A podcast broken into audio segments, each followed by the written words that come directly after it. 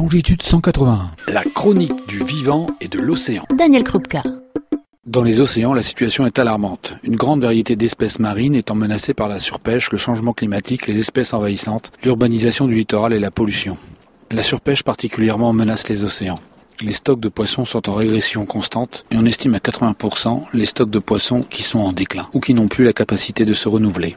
Une des actions que nous pouvons faire est l'éco-consommation, c'est-à-dire le choix approprié des espèces de poissons que nous consommons. Comment choisir ces poissons et ces produits de la mer? Quelques conseils. Tout d'abord, évitons les poissons d'élevage. Les poissons d'élevage sont la plupart du temps carnivores et ils sont nourris à base de farine et d'huile de poissons sauvages pêchés de manière industrielle et qui conduisent à l'équation suivante. Pour 1 kg de poissons d'aquaculture, c'est 4 kg de poissons provenant des océans qui sont pêchés afin de les nourrir. C'est donc un levier extrêmement important pour la disparition des espèces et de la biodiversité marine. Deuxième conseil, achetez donc localement. Vous avez une chance plus élevée de soutenir les communautés de pêcheurs artisanaux. Cela vous permet de manger du poisson frais et d'éviter les produits transformés qui sont transportés sur de longues distances avec donc plus de carburant et qui sont préjudiciables à l'environnement. Préférez de loin les huîtres, les moules, les palourdes ou les poissons venant de la chaîne alimentaire la plus basse, tels que les harengs ou les maquereaux, et qui ne sont pas concernés par les menaces pesant actuellement sur la biodiversité marine. Évitez les poissons de grand fond, empereurs, grenadiers, sabres, hoquis, flétans, sébastes, lingues, qui ont besoin de temps pour pouvoir se reproduire, alors que leurs stocks sont au plus bas. Évitez de consommer les grands prédateurs, qui concentrent dans leurs écailles cocktails de polluants que nous déversons dans les mers.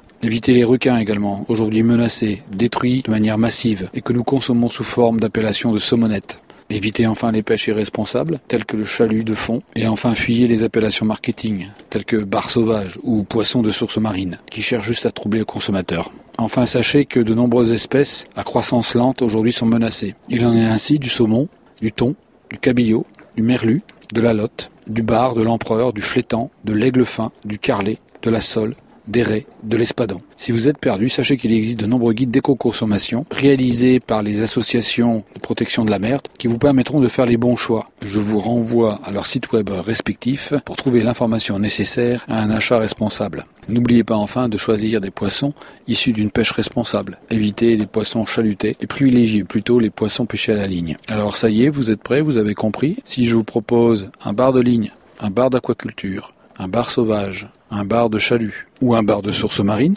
lequel choisissez-vous? C'est le bar de ligne car il est sauvage et issu d'une méthode de pêche responsable. Bon appétit et à bientôt.